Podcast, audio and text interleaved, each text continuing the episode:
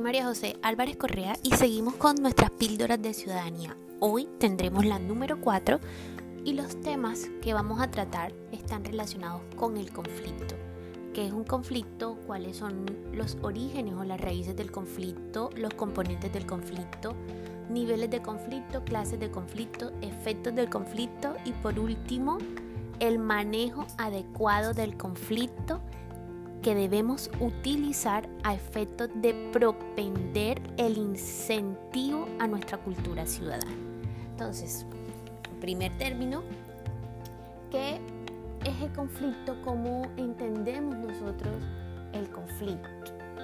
Pues esto depende porque en realidad los conflictos persisten en los factores sociales que motivan la forma como evoluciona la sociedad, surgen en el desarrollo de acciones incompatibles, de sensaciones que sean diferentes, responden inclusive a un estado emotivo que produce tensiones, frustraciones, corresponden a las diferencias entre conductas, la interacción social, familiar o personal. En nuestro país, en nuestros barrios, en nuestra ciudad, en el mundo, la sociedad en general, el conflicto no se puede evitar. La condición y el estado natural del ser humano siempre tiende a que de manera eventual pueda existir ese choque. Lo que sí se puede solucionar, se puede colegir, es que se ha podido demostrar que una convivencia que sea pacífica, una convivencia en la cual se pueda incentivar la cultura ciudadana, puede ayudar a realizar un manejo adecuado de los conflictos, o mejor, ya no tenemos una manera tradicional de manejar los conflictos, sino que se ve desde un punto de vista más holístico, más integral o si lo queremos desde una perspectiva positiva en cuanto a la conceptualización del conflicto. Es por eso que en este podcast nosotros vamos a, a tratar de definirlo o por lo menos que nos quede claro que el conflicto no, no debe ser visto solo como un ente negativo, porque, ejemplo, para Ezequiel Underett en 1995, este autor sostiene que el conflicto es un proceso social en el cual dos o más personas o grupos contienden unos contra otros en razón de intereses, objetos, modalidades diferentes con las que se procura excluir al contrincante considerado como un adversario. Asimismo, la Fundación Progresar en el año 2000 concibe el conflicto como una disputa entre dos o más partes interdependientes que perciben metas incompatibles, recursos escasos o sentimientos.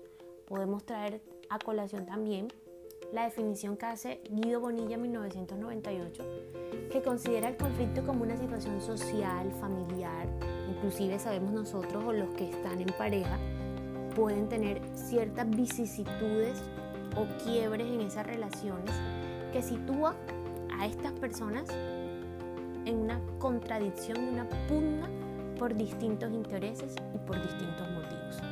Teniendo en cuenta que por contradicción nosotros debemos comprender o, o, entender la oposición de dos o más personas o grupos étnicos, sociales y culturales o la manifestación de incompatibilidades frente a algún asunto que les compete. Y por pugna, la acción de oponerse a la otra persona, la lucha que se presenta por la intención de su decisión.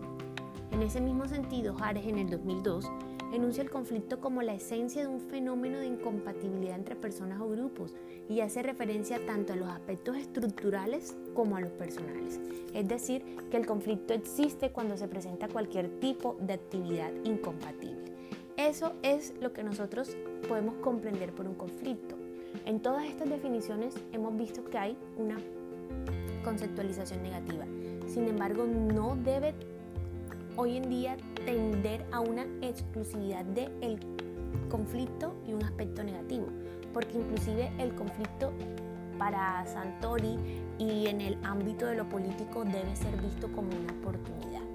¿Por qué como una oportunidad? Porque el conflicto es lo que inclusive a nosotros nos va a dar esa posibilidad al revelar cierta situación anómala de poder superarla y entonces vamos a tener que utilizar herramientas que nos van a permitir superar esos obstáculos y entonces resolver o solucionar el conflicto en la medida que sea posible. Entonces, tenemos unas primeras conceptualizaciones o siempre lo primero que se nos viene a la mente es conflicto, negatividad. Conflicto, el choque, conflicto, pugna, sí, obviamente se da por la contradicción de ideas, la contradicción de posturas, pero debemos saber que a pesar de que eso subsiste, no podemos quedarnos solo con el ámbito negativo, sino superarlo y voltear o rotar la faceta del conflicto en la parte negativa a una positiva para poder entonces entrar a incentivar, como lo veremos más adelante en otros podcasts, unos mecanismos de solución a ese conflicto. Muchas gracias, nos vemos en el podcast número 5 en el cual hablaremos acerca de los orígenes y las raíces del conflicto y los componentes del conflicto. Chao, chao.